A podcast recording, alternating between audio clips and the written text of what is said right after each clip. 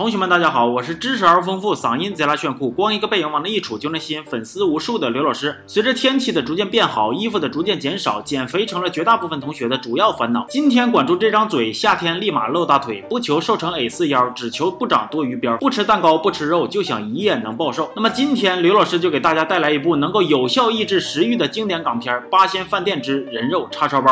故事是这样子的：由影帝黄秋生扮演的男主彪哥，因为借钱未遂，一言不合就开始杀人。放火干哈呀？是有多大仇让你非得这么干呢？败家子必须这么干。画面一转，来到了一九八六年的澳门，两个熊孩子在沙滩上发现了一包人类的断肢。这样呢，一个每天换女伴、花式摸臀杀的局长，领着几个见困难就让、见功劳就上、瞅着美女腿肚子直打晃的废柴警察来负责这起案件。另一边，彪哥再次登场，在一家饭店里边磨刀霍霍像猪羊啊！店里边还有一个服务员翠花和新招来的伙计老秃。这一天，彪哥带着房契啥的来办过户手续，律师说：“你这也不是本人。”啊！我给你办啥办呢？彪哥一股火腾就上来了，说你这当官的也不为我们老百姓考虑啊！你们呀，应该从人民中来，再回到人民中去。律师说你是不是人民的名义看多了，办不了就是办不了。你呀，应该从饭店后厨来，再回到后厨去。彪啊，听话，快滚啊！晚上，彪哥约邻居打麻将，靠出老千赢了不少钱，但是被老秃发现了。同学们注意了啊，这嘎达用笔圈一下子，是一个知识点。老秃就跟翠花说：“哎，翠花，我告诉你一个小秘密吧。”翠花说：“是不是又让我关注刘老师二五零啊？”我跟你说，就这种梗，聪明的早都知道了，还用你说吗？老秃说：“哎呀，那我换一个吧，是咱们彪哥呀，打麻将出老千，你说缺不缺德？”结果啊，俩人这顿叭叭让彪哥给听着了。所以老话说得好啊，没事别老扯老婆舌，隔墙有耳，隔书桌有本，隔床有水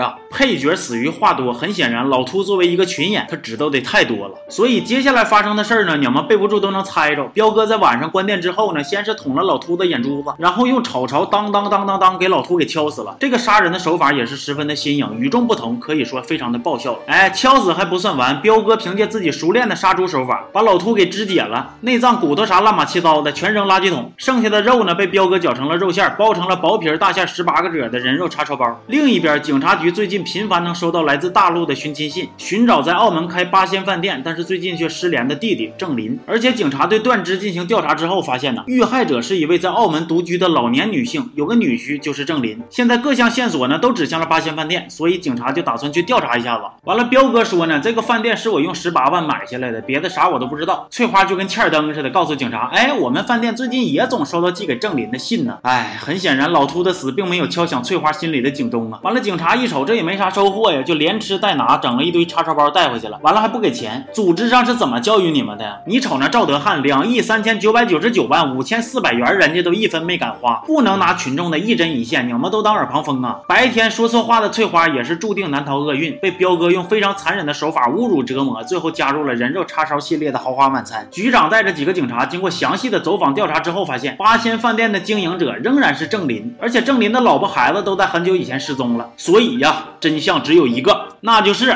彪哥就是犯罪嫌疑人。于是警方在彪哥逃跑之前给他一举拿下。但是呢，彪哥顽强的抵抗，拒不认罪呀。警察给他这顿捋呀，是手也打酸了，腿也踢疼了，就差当场就给他判死刑了。可是不管你咋整，哎，我们彪哥就是不开口，还跑到外边跟记者控诉警察滥用暴力。局长一看，老这么整也不是个事儿啊，咱得换个切入点。郑林有个弟弟叫郑波，因为杀了人坐了牢，咱们给彪哥扔牢里来个以毒攻毒。彪哥进了牢里，果然是没有好日子过呀，是眼睛也让人干肿了，脑袋也也让人揍冒血了，腿也让人给踢瘸了，再也不是那个嘚逼嗖嗖的老铁了。要我说呀，也不怪人家郑波揍你，你杀了人家哥哥一家八口人，不削你削谁呀？但是彪哥一寻思，外边世界比较险恶，我必须得撤呀。于是活生生用牙咬断了自己的动脉，真是人如其名啊，真彪啊！送到医院抢救之后呢，彪哥还试图逃跑，当然了，最终未遂。俗话说，你有过桥梯，我有上梁计，你不认罪没关系，疲劳轰炸等着你，手铐脚镣大针头，纯水注射疼死你，从早到晚没休息，拳打脚踢兴奋剂，从内而外的击垮你的小心心，让你从此焕发不人不鬼的魔力。就这样式儿的折腾了好几天，彪哥招了，他通过打麻将出老千的手法呢，赢了郑林十八万，郑林不给，彪哥就杀了他全家，把尸体做成了人肉叉烧包。你们就想想哈，能干出这种缺德带冒烟的事儿的人，那能是普通人吗？所以彪哥宁可死也不愿意认罪伏法，最终在牢里呢，用捡来的易拉罐拉环割腕自杀了。电影到此结束。当年呢，黄秋生凭借这部电影取得了第十三届香港电影金像奖最佳男主角。这次获奖呢，使黄秋生成为首位凭三级片获封影帝的影星，把这个杀人不眨眼、剁肉不肝颤的变态呢演绎的淋漓尽致，不服不行啊！这电影又是一个个童年阴影了！哎呀，你说这随便一抓就是童年阴影，咱们这童年到底都经历些啥呀？不过呢，好在有我，我的任务就是让一部分人先笑起来，再让另一部分人爱上电影。来日方长，咱们下期见，